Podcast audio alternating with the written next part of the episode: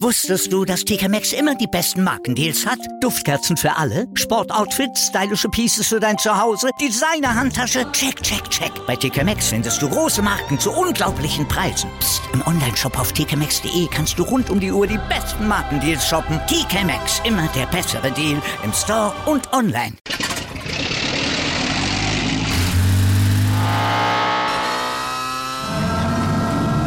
Von 0 auf 100.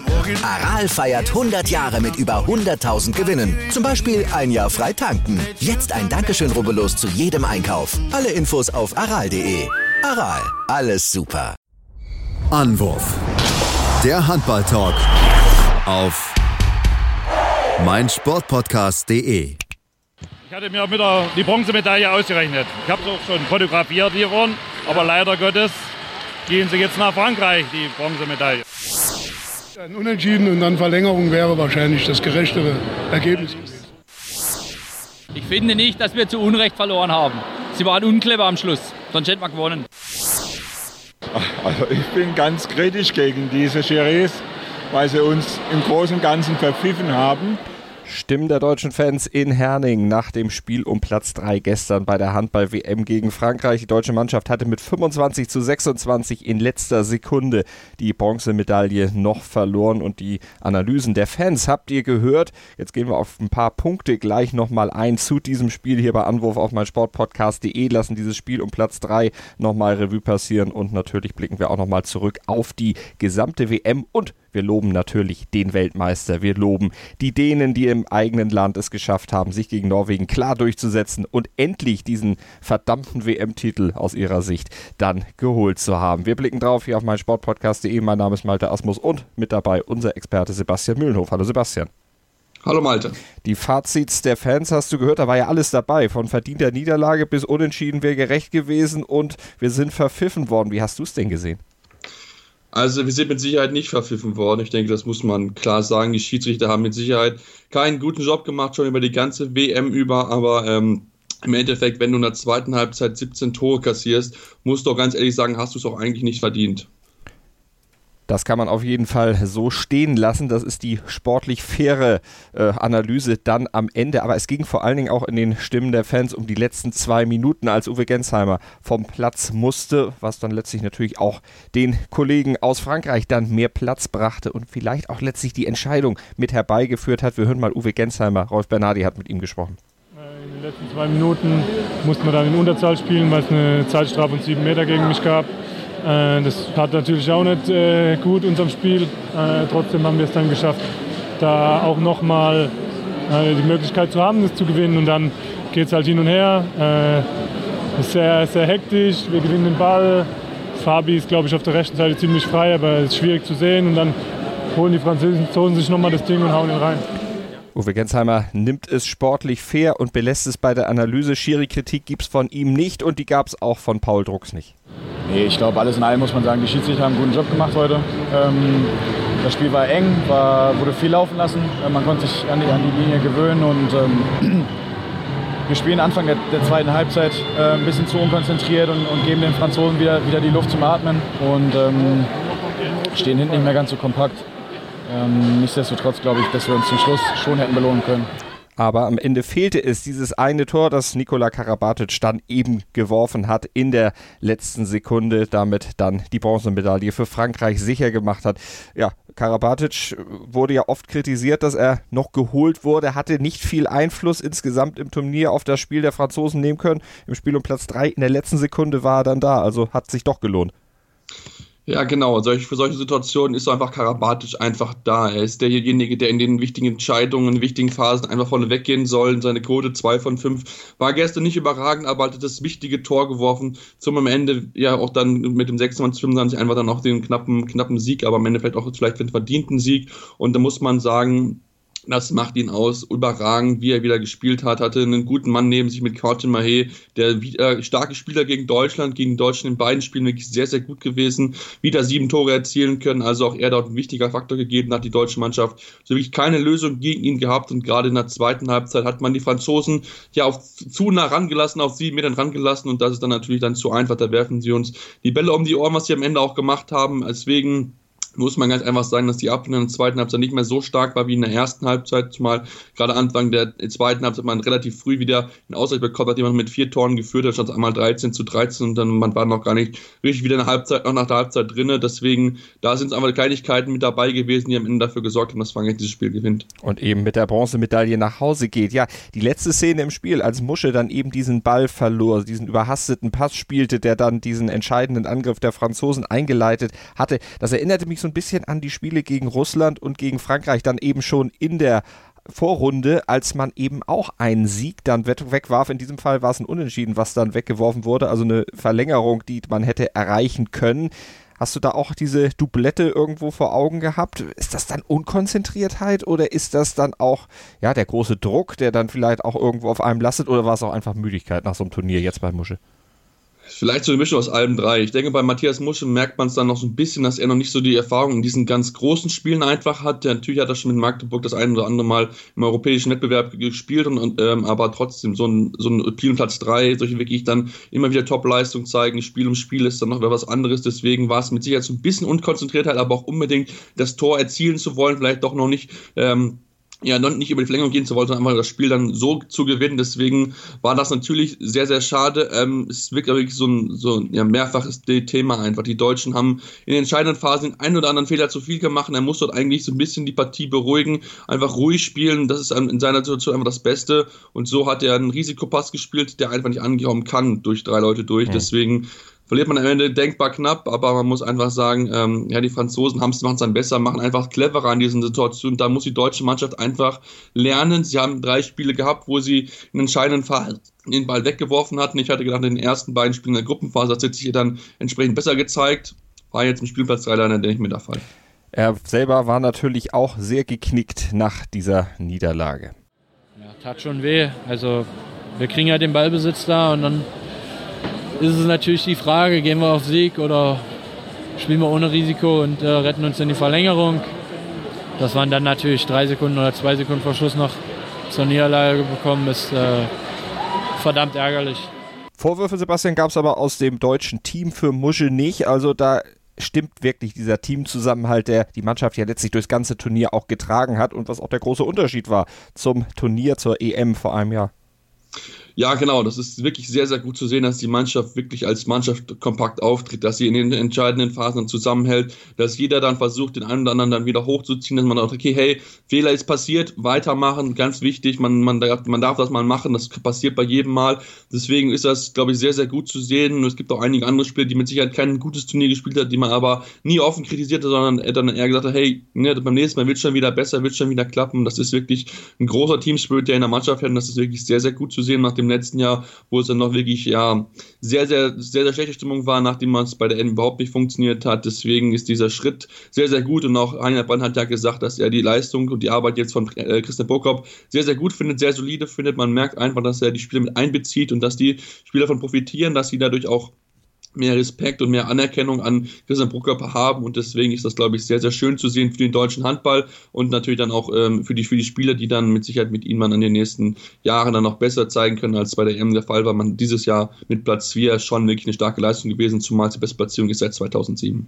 Wenn wir nochmal auf das ganze Turnier gucken und auf die Mannschaft gucken, welchen Spieler würdest du da aus deutscher Sicht herausheben? Wer hat dich am meisten überzeugt bei diesem Turnier? Am meisten überzeugt hat mich Fabian Wieder, würde ich sagen. Ähm, natürlich hatte man das eine oder andere schlechte Spiel mit dabei, aber er hat wirklich gerade nach, auch nach dem Ausfall bewiesen von Martin Strobel, dass er jemand ist, auf den man sich verlassen kann, dass er in entscheidenden Phasen sich auch mal ein Herz nimmt und diesen Ball ins Tor wirft. Das hat man wirklich gut gesehen. In teilweise Phasen natürlich auch Uwe Gensheim wieder sehr, sehr stark mit dabei gewesen. Insgesamt viertbester Torschütze im gesamten Turnier gewesen mit 56 Toren, ganz, ganz stark dabei. 23 von 29 ist auch eine gute Quote von sieben Metern. Also von daher, ähm, er war auch ein wichtiger Faktor. Auch die Torhüter Torhüter. Und gerade natürlich Anni Wolf war wirklich sehr, sehr gut. Wieder hinten raus, 12 war eine Quote von 39 Prozent gehabt. Hatte man einen oder anderen Tag, wo es nicht so lief. Da war dann Silvian Vetter leider nicht da, der so nicht so ganz im Turnier drin war. Ich glaube, ich habe gemerkt, dass so ein bisschen die Spielzeit einfach gefehlt hat, dass er nicht so wirklich Zeit hat, um sich auszuzeichnen, um Selbstvertrauen zu sammeln, auch in der, in der Vorrunde nicht, auch in der Hauptrunde dann nicht. Deswegen hat er auch nicht mal entscheidende äh, Paraden setzen können. Ähm, aber ansonsten, ich glaube, das sind so die drei, die man auf jeden Fall hervornehmen muss. Natürlich aber auch Henrik Pekeler, der überragende Abwehr gespielt hat, auch vorne wichtige Bälle versammelt hat, auch wenn dort noch ein bisschen mehr passieren kann. Das Kreisspiel kann noch ein bisschen mehr forciert werden. Ich denke, da muss man auch schon mal gucken, dass man vielleicht auch mal mit zwei Kreisläufern so im normalen Spiel einfach mal spielt und dann einfach mal den Gegner vor Probleme setzt, weil die Qualität haben wir mit wirklich überragenden Spielern, mit einem Patrick Winchell und noch einen Janik Kohlbacher. Das hat, hat nur leider noch zu wenig genutzt, deswegen würde ich das gerne in der Zukunft mehr sehen. Wir hören noch weitere Stimmen aus dem deutschen Lager nach diesem ja, verlorenen Spiel um Platz 3. Patrick Grötzky, in den letzten, in den letzten drei Sekunden praktisch noch verloren, jetzt die Bronzemedaille. Das waren schon ein paar merkwürdige Schiedsrichterentscheidungen, oder? Ja, gut. Äh, in den letzten drei Sekunden kann ich nicht mehr so viel dazu sagen, außer dass das eine überragende Parade von Heine war. Danach habe ich es ehrlich gesagt nicht so genau gesehen, weil ein paar Leute vor mir gestanden sind. Äh, der gemeint, aber er kriegt schon äh, voll eine Hand ins Gesicht. Das ist dann, ist dann bitter, dass es dann so nochmal endet, dass die dann nochmal den Ball bekommen und eben dann auch das Tor machen. schon hart jetzt, ja. aber ja, die Schiedsrichter-Sachen, die ziehen sich schon ein bisschen durchs Turnier. Das ist das war ich finde, heute war es nicht auf einer Seite, es war schon auf beiden Seiten, aber halt ein bisschen zu früh wird für alles äh, hier bestraft. War das letzten Endes dann in der zweiten Halbzeit eine Frage des Willens? Ja, und wir haben gewollt. Ähm, wir sind sehr schlecht in die zweite Halbzeit gestartet, kriegen direkt einen 0-3-Lauf gegen uns und dann äh, haben uns aber wieder die ganze Zeit rangekämpft. Für jedes Tor mussten wir schon heute richtig fighten, weil es war auch schwierig im zehnten Spiel in 18 Tagen. Und am Ende ist es dann natürlich bitter, dass, dass dieser Kampf eben nicht belohnt wurde. Danke, Patrick. Jetzt am Mikrofon Magnus Wifslander, Ex-THW Kielspieler und Weltklasse-Handballspieler. Vielleicht eine kurze Bewertung dieses Spiels um den dritten Platz, natürlich aus deutscher Sicht.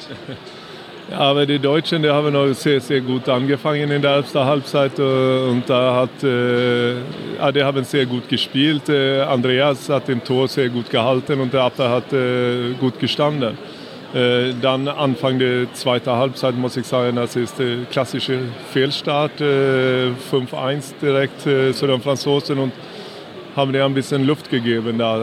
Und danach haben die, ach, so wie ich das gesehen habe, haben die ein bisschen so im Bergauf gearbeitet und zum Schluss doch äh, unentschieden gehabt und dann ein ganz entscheidender Ball, äh, wo äh, Heinevetter hält und äh, soll man Gegenstoß laufen oder nicht, so kurz vor Schluss und äh, leider hat man wohl da äh, oh, ganz einfach den Ball weggeworfen und den Franzosen dann hat äh, den Konter gemacht und typisch auch, dass Nikolai Karabatic das letzte Tor gemacht hat. Das hätte eigentlich nicht passieren dürfen, einer abgeklärten Mannschaft zum Schluss dieser Fehler, oder? Wie siehst du das?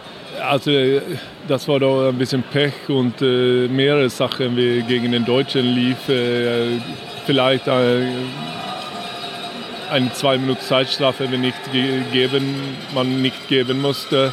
Gegen äh, Gensheimer, dann kommt Musche rein und äh, dann in dieser hektischen Schlussphase hat Musche vielleicht einen Fehlpass oder eine fehlende Entscheidung getroffen. Und äh, ja, man soll vielleicht nicht ihn aushängen, aber letztendlich ist das schlau oder nicht schlau, das, oder den Pass zu spielen. Äh, ich meine, hat er den Ball zurückgespielt mit fünf Sekunden zu spielen, noch zu spielen und nicht diese Chance genutzt dann äh, hat man vielleicht gesagt, äh, ja, dann hat er wohl einen Fehler gemacht da, dass er sicher gespielt hat und dann aber sicher in Verlängerung geben. Wir gönnen es ja den Franzosen, keine Frage. Was sagst du denn überhaupt zur, äh, zu dem Hype, was Handball betrifft, in Deutschland? Die Mannschaft hat ja ein bisschen was ausgelöst. Kennst du die Situation in Deutschland?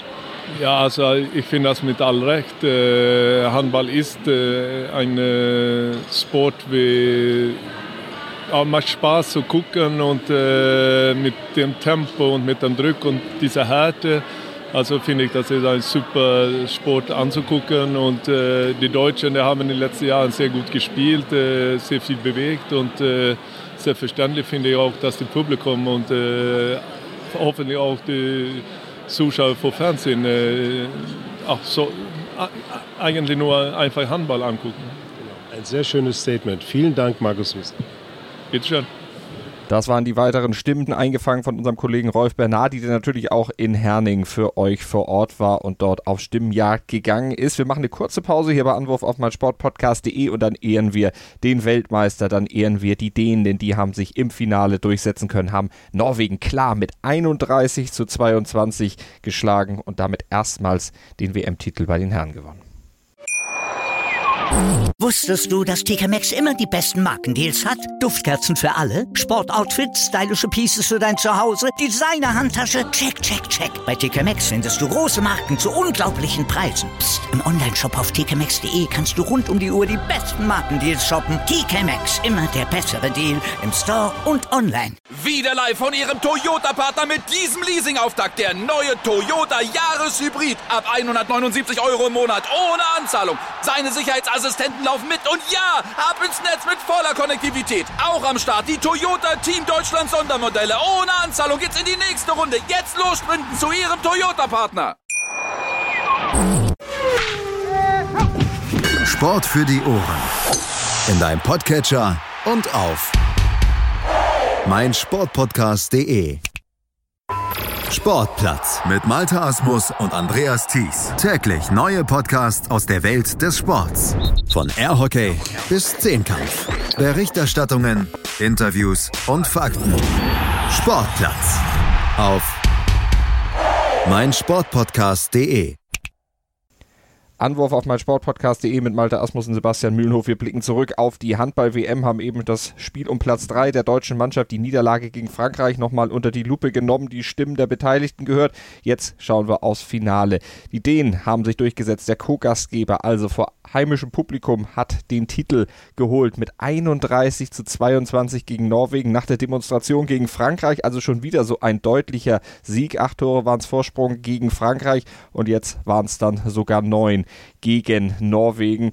Sebastian, die Dänen, sie haben sich diese Auszeichnung Weltmeister redlich verdient. Kein Spiel verloren und am Ende vor allen Dingen in der Crunch-Time der WM alles souverän gewonnen ja, wirklich souverän gewonnen. Das muss man so sagen. Das ist überragend, was sie gespielt haben in den letzten beiden Spielen. Sowohl Frankreich auseinandergenommen als dann auch gegen die Norweger wirklich klar geschlagen. Das ist wirklich ein Riesenspiel von ihnen gewesen. Und sie, man hat ihn, man hat es einfach gemerkt von Anfang an, sie wollten diesen Titel gewinnen. Sie haben ihn am Ende auch verdient gewonnen, weil sie überragende Tote hat. Niklas Landin mal wieder richtig stark. 12 Paraden von 39 Prozent und ganz vorne Mikkel Hansen, der offensiv ja. ja wirklich absolute Granate gewesen ist. 72 Tore über das ganze Turnier geworfen. Besser Torschütze, schon auch schon mit etwas Abstand auf Platz 2 war Magnus Jöndal aus Norwegen, der 59 Tore geworfen hat und ähm, ja, gerade bei Mikkel Hansen hat man es gemerkt, er wollte unbedingt diesen fehlenden Titel, der er noch nicht hat. Er hat die, die WM-Titel noch nicht geholt mit der Nationalmannschaft und auch wieder sieben Tore erzielt bei zwölf Versuchen. Eine gute Quote, aber trotzdem, das war wirklich ganz, ganz stark. Hat viele Situationen einfach auch initiiert mit seiner un unwiderstehlichen Art. Wieder Leute in Szene gesetzt, vier Assists am Ende wieder gehabt und auch die Abwehr überragend gewesen. Sehr sehr aufmerksam, viele Ballverluste forciert von den Norwegern, die das dann sehr, sehr Probleme hatten dann hinten raus. Sie konnten einfach nicht in ihr Tempospiel reinkommen, weil sie äh, zu wenig Fehler provoziert haben aus Seiten der, der Dänen, die das nicht so gut gemacht haben, äh, die, also die sehr clever mit Ball umgegangen sind, die sehr, sehr konzentriert gespielt haben und vorne haben die Norweger halt große Probleme gehabt. Sanna Sargosen nur drei von neun, Beate Mirhol nur zwei Versuche überhaupt gehabt und auch in den Harald reingeht, weil ich im Spiel eins von vier, Magnus Rüth zwei von vier, Erwin Tangen eins, null von von 1, Christian O'Sullivan 0 von 1. Also da waren wirklich die offensiv halt nicht im Spiel drinnen, nur 50% Quote und auch die Torhüter, Jobert Bergerud, äh, Chris Espen, Christensen, jeweils nur vier Paraden und damit wird es halt ganz, ganz schwer, eine starke dänische Mannschaft zu besiegen, die dann wirklich schon zur Halbzeit mit 11 zu 18 weg waren und da war es eigentlich schon klar, die Dänen lassen jetzt definitiv nicht mehr vom Brot nehmen, weil sie so, so stark gespielt haben. Das war wirklich überragend, die Halle war da und man hatte einfach das Gefühl, okay, hier kann wirklich noch alles passieren, aber die Dänen werden definitiv dieses Spiel nicht, nicht verlieren. Und das haben sie ja am Ende auch nicht und damit voller Stolz den WM-Pokal am Ende Ende in die Höhe recken können. Und einer war natürlich besonders stolz, der Trainer Nikolai Jakobsen. Also es gibt äh, Momente, äh, die natürlich äh, sehr schön ist und das hier ist eine. Ich muss auch sagen, den ersten Titel mit den Löwen äh, nach vielen, vielen Jahren ohne Meisterschaft war für mich auch ein äh, Riesending, auch sehr emotional. Äh, weil damals hat, glaube ich, 2000 äh, geweint, äh, weil es endlich mal gelungen haben. Und da äh, wird man berührt, aber natürlich, wenn du, wenn du dich Weltmeister nennen kannst, dann äh, wird das schwierig zu toppen. Es könnte nicht schöner sein. Also weil äh, Olympia kriegen Dänemark nicht, wir haben äh, nicht die Hallen, Facilitäten. Also das hier ist das Größte, was wir als Handballer in Dänemark erreichen kann. Ne? Hut ab zu meinen Spielern, wir haben ein fantastisches Turnier gespielt, wir haben unglaublich diszipliniert gespielt, kaum ohne Fehler. Unser Außen hat äh, kaum verworfen. Äh, äh, heute äh, wieder äh, eine gute Torhüterleistung. Niklas hat äh, klar die Torhüterduell gewonnen und der Abwehr war überragend. Und ja, dann hat Mess Menzer, Morten Olsen, Rasmus Lauke und Mikkel Hensen überragende Handball gespielt. Für Nikolai Jakobsen also wieder ein großer Titel in seiner Karriere, der größte bisher. Mit den Rhein-Neckar-Löwen hat er ja auch in der Bundesliga schon einiges abgeräumt. Sebastian, bei dem fehlt jetzt irgendwie nur noch die Champions League.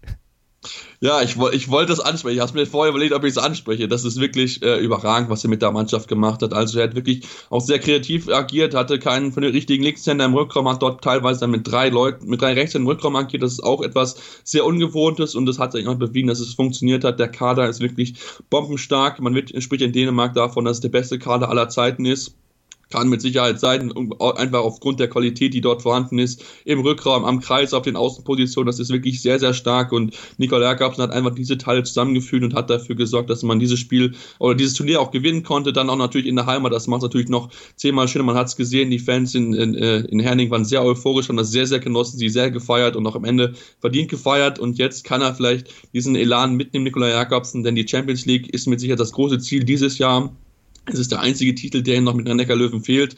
Deswegen bin ich sehr, sehr gespannt, ob es am Ende reichen wird. Ich würde es ihm zutrauen, weil er ein absoluter Trainer Fuchs ist. Ob es am Ende passiert, wir werden es in den nächsten Wochen und Monaten sehen. Und natürlich verfolgen hier bei Anwurf auf meinsportpodcast.de und da verfolgen wir selbstverständlich auch die weitere Entwicklung des Handballsports in Deutschland. Jetzt hat dieses Turnier ziemlich viel Euphorie ausgelöst. Die Einschaltquoten dann in den entscheidenden Spielen lagen hoch in im ZDF oder nee, in der ARD beim Halbfinale umgefasst bei 11 Millionen. Also das sind schon richtig, richtig starke Einschaltquoten und vor allen Dingen hat sich das ja auch im Laufe des Turniers alles nach oben entwickelt. Jetzt ist ja die Frage, was bleibt davon? Wie nachhaltig ist das? Also Nationalmannschaft unterstützen in Deutschland natürlich eine Sache, die sehr gerne wahrgenommen wird, aber kann das aus deiner Sicht auf den Handballsport generell abfärben, auf die HBL, auch wenn die Spiele da hinter der Paywall natürlich zum großen Teil liegen, aber ist jetzt eine Handballbegeisterung da, die auch in diesem Jahr wirklich genutzt werden kann? Ähm, gefühlt würde ich sagen, ja, natürlich einfach aufgrund, dass du die Handball-Bundesliga dann nicht im, im Live-TV sehen kannst, sondern nur über Sky, ist natürlich schwieriger. Das Gute da ist aber, du hast äh, Highlights zu allen Spielen, du kriegst sowohl bei den äh, äh entsprechenden Programmen in der, in der öffentlich-rechtlichen kriegt man die Highlights dann auch zu sehen am Wochenende oder dann auch in der Woche, wenn die Spiele donnerstags abends sind. Das ist mit Sicherheit etwas, woran man arbeiten kann. Auch gerade diese Verbindlichkeit, dass man weiß, okay, wann sind überhaupt diese Spiele? Das ist ja in der Fußball sehr, sehr gut gemacht. In der Handball sitzt man auf einem richtigen Weg jetzt mittlerweile. Man weiß, okay, die Bundesligaspiele sind an dem und dem Tag, normalerweise donnerstags und sonntags. Das heißt, da kann man auf jeden Fall sich dann einplanen, okay, ich weiß Bescheid, wann die kommen, dann kann ich mir vielleicht auch mal das eine oder andere Spiel angucken. Geht hier über die verschiedenen Möglichkeiten. Gibt es ja dann nicht nur bei Sky, sondern auch mit Sicherheit über andere Plattformen sich das ähm, anschauen zu können. Deswegen bin ich sehr, sehr gespannt drauf glaube nicht, dass die, dass die äh, Euphorie bei Sky dann so groß sein wird, dass sich viele Leute jetzt erstmal dieses ähm, Abo holen für äh, um Sky Bundesliga zu, um bei Sky die Handball Bundesliga zu sehen. Ähm, ich, sondern ich glaube eher, dass man vielleicht mit den Hallen vielleicht das eher merkt, dass man mehr Leute mit da sind, dass mehr Leute sich das nochmal angucken vor Ort und dann, ob es dann wirklich dann auf die Zuschauerzahlen bei Bundesligaspielen schlägt. Ich bin gespannt, vielleicht wohl am ehesten bei den Live-Spielen bei ARD, ZDF oder den, äh, den dritten Programm, da vielleicht am ehesten, aber ansonsten glaube ich bei Sky ist es sehr, sehr schwierig, weil es kein klassisches Handballpaket gibt. Deswegen ähm, ich würde es mir wünschen, dass zumindest mehr Leute Handball spielen. Das ist mit Sicherheit ein Riesenthema, aber ob sich dann auf die öffentliche Wirksamkeit oder öffentlich wirksam für die Handball-Bundesliga ergibt, ich wage es momentan noch zu bezweifeln. Was muss denn der Verband machen, damit diese Begeisterung langhaltig ist, dass eben dann auch wirklich tatsächlich mehr Kinder, mehr Jugendliche dann auch zum Handball gehen und da auch ja, für die Zukunft letztlich sich was bewegt, dass eben diese Euphorie dann auch tatsächlich mitgenommen wird? Kann der Verband da was tun? Und wenn ja, wie? Es wird ja jetzt von einigen Vereinen auch schon während der WM Public Viewing mit Probetraining verbunden. Das ist vielleicht ein ganz guter Ansatz, aber der muss ja jetzt weitergehen.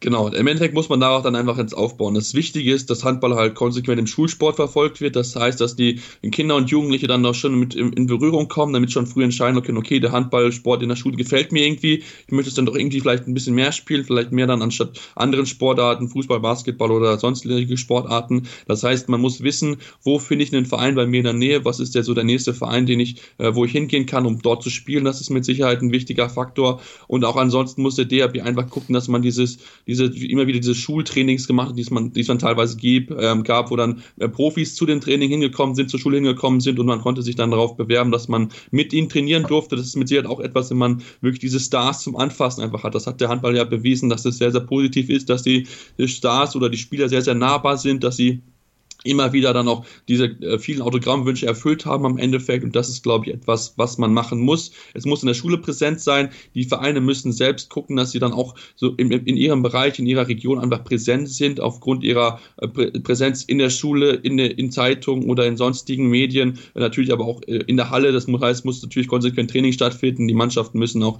entsprechend aus, ausgestattet sein, dass man das nutzen kann. Ähm, ansonsten wird es wahrscheinlich so wie 2007 werden, wo es halt nicht genutzt wurde, wo halt diese Mittel noch nicht da gewesen sind. Ich bin sehr, sehr gespannt drauf. Ich denke, das kann ein positiver Boom werden, gerade im Bereich der Spieler. Ob es dann aber auch im Zuschauerbereich wird, werden wir dann entsprechend in den nächsten Wochen und Monaten sehen. Das werden wir verfolgen hier bei Anwurf auf meinsportpodcast.de. Das war unser Fazit der WM 2019 in Deutschland und Dänemark. Das Fazit aus Sicht des Deutschen Handballbundes zieht jetzt noch Präsident Andreas Michelmann. Als erstes ein klein wenig der, der Blick zurück 2013. Das war eine Zeit, äh, da ging es dem Deutschen Handballbund nicht so gut. Wir waren nicht qualifiziert für die Olympischen Spiele, nicht für die Europameisterschaften hier in Dänemark und haben uns später auch nicht direkt für die Weltmeisterschaften qualifiziert. Und von daher war es eine kluge Entscheidung der damaligen Präsidenten Bernhard Bauer und Per Bertelsen, äh, es gemeinsam zu versuchen. Und ich bin dem dänischen Verband sehr dankbar, dass sie uns gerade in dieser Situation geholfen haben und dass wir beide Föderationen die Chance bekommen haben, diese 26. Weltmeisterschaften der Männer ausrichten zu dürfen. Und darüber hinaus gab es dann ja für uns und vielleicht kann ich auch sagen für mich, der äh, noch dazu im anderen Teil Deutschlands aufgewachsen ist, die ganz besondere, die spezielle Chance, ähm, Gastgeber zu sein für eine gemeinsame koreanische Mannschaft zur Eröffnung in Berlin. Das hat mich, das hat uns alle persönlich berührt und hat aber gleichzeitig gezeigt, äh, welche Brücken zu bauen der Sport in der Lage ist. Und natürlich sind wir froh darüber, dass wir gute Gastgeber sein durften, dass wir diese Euphorie in unseren Hallen hatten. Für mich ist immer das Beispiel Mazedonien gegen Bahrain, 9.500 Zuschauer. Damit hätte vor der Weltmeisterschaft, glaube ich, kaum jemand gerechnet. Und wir sind natürlich auch ein klein wenig stolz, dass der Handball in den letzten zwei Wochen tatsächlich die Zeitungen äh, und auch die anderen Medien so bestimmt hat, wie wir das lange nicht erlebt haben. Und natürlich sind äh, Norwegen und auch Frank Frankreich zu Recht hier in Herning. Aber ich freue mich auch ein klein wenig, dass beide Gastgeber es in, Final, in die Finalrunde geschafft haben. Herzlichen Dank noch einmal für die tolle Zusammenarbeit. Und auch das Fazit von Vorstand Sport Axel Kromer wollen wir euch natürlich nicht vorenthalten. Also das muss man einfach mal ganz klar sagen. Wir haben verschiedene Ziele unglaublich erreicht und auch übertroffen. Wir haben A, Deutschland als hervorragenden Gastgeber dargestellt. Wir haben tolle Fans gehabt, die, die sehr wertschätzend auch allen Gästen gegenüber aufgetreten sind. Wir haben den Handballsport innerhalb der Sportarten in Deutschland ganz klar nach vorne gepusht. Wir haben, glaube ich, äh, die Differenz zum Fußball deutlich verkürzt. Wir haben ähm, unglaublich viele Menschen vor den Fernsehapparat geholt, die vielleicht vorher gar nicht so handballaffin waren, die jetzt auch ganz klar sagen, was da beim Handball gezeigt wurde, das gefällt mir, das gefällt meiner Familie, da könnten wir unsere Kinder hinschicken. All die Geschichten, die wir erreichen wollten, haben wir erreicht. Und wir haben sportlich einen Riesenschritt gegangen. Wir haben, ähm, wenn ich überlege, wo wir vor einem Jahr gestanden haben, wo alle so ein bisschen gesagt haben, was ist passiert, jetzt können wir sagen, wir sind auf einem sehr, sehr guten Weg und wir haben vor allem eins geschafft, wir haben den großen, großen Dampfer, den man dem DHB ja unterstellt, auch wirklich sehr, sehr schnell flott gebracht. Also wir haben es deutlich gezeigt, dass wir auch uns gut verändern können, auch in kurzer Zeit, dass wir alle an einem Strang ziehen. Das hat, fand ich, es war eigentlich die größte Erkenntnis. Das war unsere WM-Berichterstattung hier auf meinsportpodcast.de. Wir haben euch ausführlich auf dem Laufenden gehalten über alles rund um die deutsche Mannschaft, um alles rund um das Turnier. Wir hoffen, es hat euch Spaß gemacht. Ihr bleibt hoffentlich dem Handballsport gewogen. Bleibt Anwurf auf meinen Sportpodcast gewogen. Abonniert unseren Handballfeed, unseren Anwurf-Feed oder ihr abonniert einfach Weitere Feeds auch gerne noch auf meinsportpodcast.de. Schaut euch mal um bei uns auf der Webseite. Da gibt es außer Handball ja noch eine ganze Menge anderen Sport zu hören. Ihr solltet euch mal durchklicken und dann entscheiden, was aus unserem Angebot am besten zu euch passt. Ihr habt die Wahl auf meinsportpodcast.de. Sport auf Abruf jederzeit, wann ihr mögt, bei uns als Podcast. Vielen Dank an Sebastian Mühlenhof. Anwurf. Der Handball-Talk auf meinsportpodcast.de. Wir klingen nicht nur gut wenn wir direkt am Spielfeldrand stehen. Die Adler Mannheim bleiben der Tabellenführer in der deutschen Eishockeyliga. Oder direkt von der Schanze berichten. Wir haben einen spannenden ersten Durchgang gesehen. Bei den Springern Kamil Stoch führt vor Zielen Bartol. Wir sehen dabei auch noch gut aus. Borgia Sauerland ist offizieller Ausstatter von meinsportpodcast.de. Borgia Sauerland. Berufsbekleidung, Arbeitsschutz und mehr auf borgia-sauerland.de. Wieder live von Ihrem Toyota-Partner mit diesem Leasing-Auftakt. Der neue Toyota Jahreshybrid. Ab 179 Euro im Monat. Ohne Anzahlung. Seine Sicherheitsassistenten laufen mit. Und ja, ab ins Netz mit voller Konnektivität. Auch am Start die Toyota Team Deutschland Sondermodelle. Ohne Anzahlung geht's in die nächste Runde. Jetzt los zu Ihrem Toyota-Partner. Wie viele Kaffees waren es heute schon? Kaffee spielt im Leben vieler eine sehr große Rolle. Und das nicht nur zu Hause oder im Café, sondern auch am Arbeitsplatz. Dafür gibt es Lavazza Professional. Kaffee am Arbeitsplatz, der genauso lecker schmeckt wie in eurem Lieblingscafé. Die perfekte Kaffeelösung für jede Art von Unternehmen. Klein, mittel, groß. Ihr habt auf jeden Fall einen Kaffee, der schmeckt. Die richtige Motivation für eure Arbeitstage. Alle Infos zu Lavazza Professional findet ihr auf lavazzapro.de mit allen Kaffeelösungen für euer Büro.